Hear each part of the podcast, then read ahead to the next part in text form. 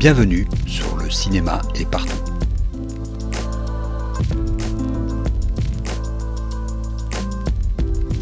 Un podcast sur l'industrie du cinéma et ses évolutions.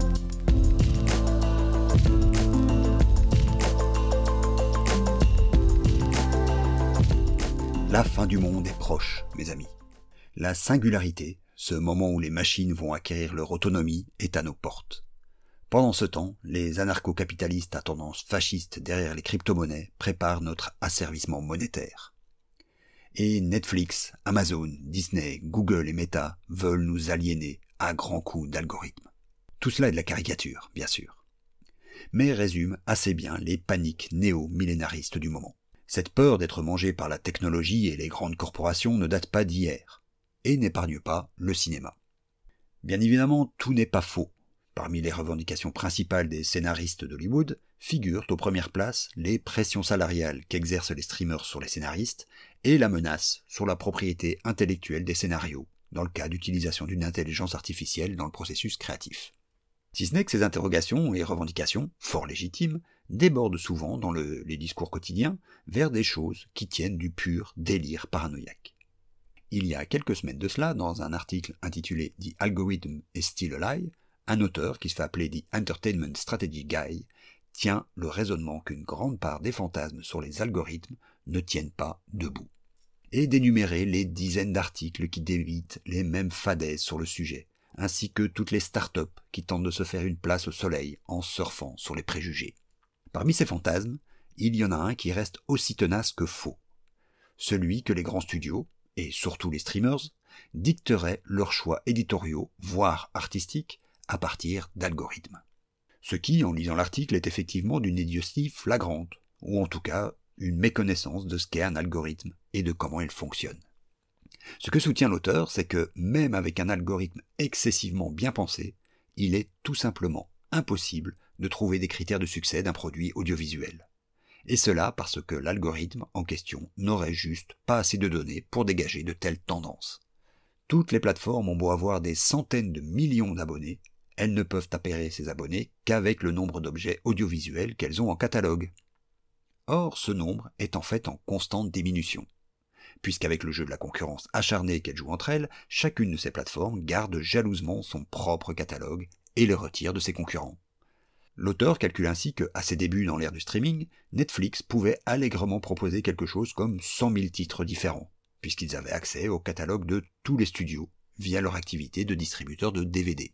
En 2022, leur catalogue est tombé aux États-Unis à 6473 titres. Impossible sur base d'un corpus si petit de prévoir comment écrire un scénario qui plaira à un certain type d'audience, même si on compte des centaines de millions de vues. Mieux, si on prenait l'ensemble du corpus filmique actuel, qui se chiffre à quelque chose comme 1 500 000 œuvres, si l'on prend comme base les fiches IMDB existantes, ce ne serait toujours pas suffisant. Mais on peut aller encore plus loin. Prenons des entreprises qui sont en mesure de réellement brasser un nombre de données suffisantes pour faire fonctionner de tels algorithmes. Il n'y en a pas énormément. Amazon peut-être, le groupe Meta et le groupe Alphabet. À travers leurs activités de médias sociaux et de moteurs de recherche, ils brassent des milliards de données. Données qui, qui plus est, ne cessent de s'agrandir. Ce qu'on remarque pourtant, c'est que le seul modèle économique qu'elles ont réussi à en dégager est celui de la pub modèle qui se base en fait sur un moteur de recommandation, rien de plus. Ce ne sont donc pas vraiment les données entrantes qu'elle traite, mais la distribution des données sortantes. Comme Netflix, dont l'algorithme ne sait rien faire d'autre que de suggérer, de manière bancale qui plus est, du contenu similaire à ce qu'on a déjà consommé.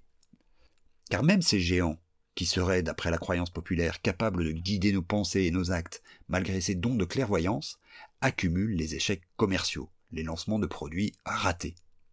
On pense à Stadia, le service de streaming de jeux vidéo de Google, à Google ⁇ la tentative ratée de prendre le virage des réseaux sociaux. On pense aussi évidemment au métaverse au Zuckerberg, et à toutes les autres tentatives avortées de faire amorcer un virage à Facebook via la vidéo, puis les groupes. Il est quand même étonnant de remarquer à quel point ces sociétés tirant soi-disant les ficelles de nos vies quotidiennes naviguent en fait à vue. Mais il y a une autre catégorie d'algorithmes qui nourrissent toutes les peurs des éditorialistes en mal de sujet, c'est l'intelligence artificielle.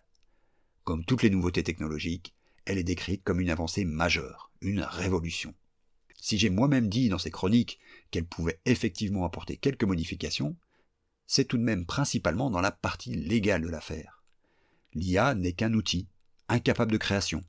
Si création il y a, ce n'est que dans l'œil de celui qui regarde les résultats qui sortent de la machine. C'est donc, comme je l'ai déjà dit, un possible auxiliaire à la création, tout comme des haltères aident à se muscler. Mais c'est tout de même vous qui devez soulever les poids.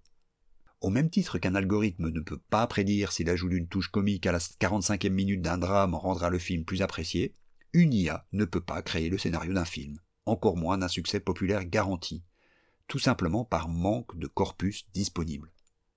Les IA, et donc les algorithmes, ne peuvent que tirer des tendances à partir des données qu'elles ont à leur disposition. Au moins ces données sont nombreuses, au moins ces tendances sont précises. C'est aussi simple que cela. Et donc non, ni Netflix, ni Disney, ni Amazon ne sont capables de produire à la chaîne des contenus addictifs. Croire le contraire, c'est croire au discours marketing que ces entreprises ont elles-mêmes forgé, trop heureuses de se montrer disruptives. À la semaine prochaine.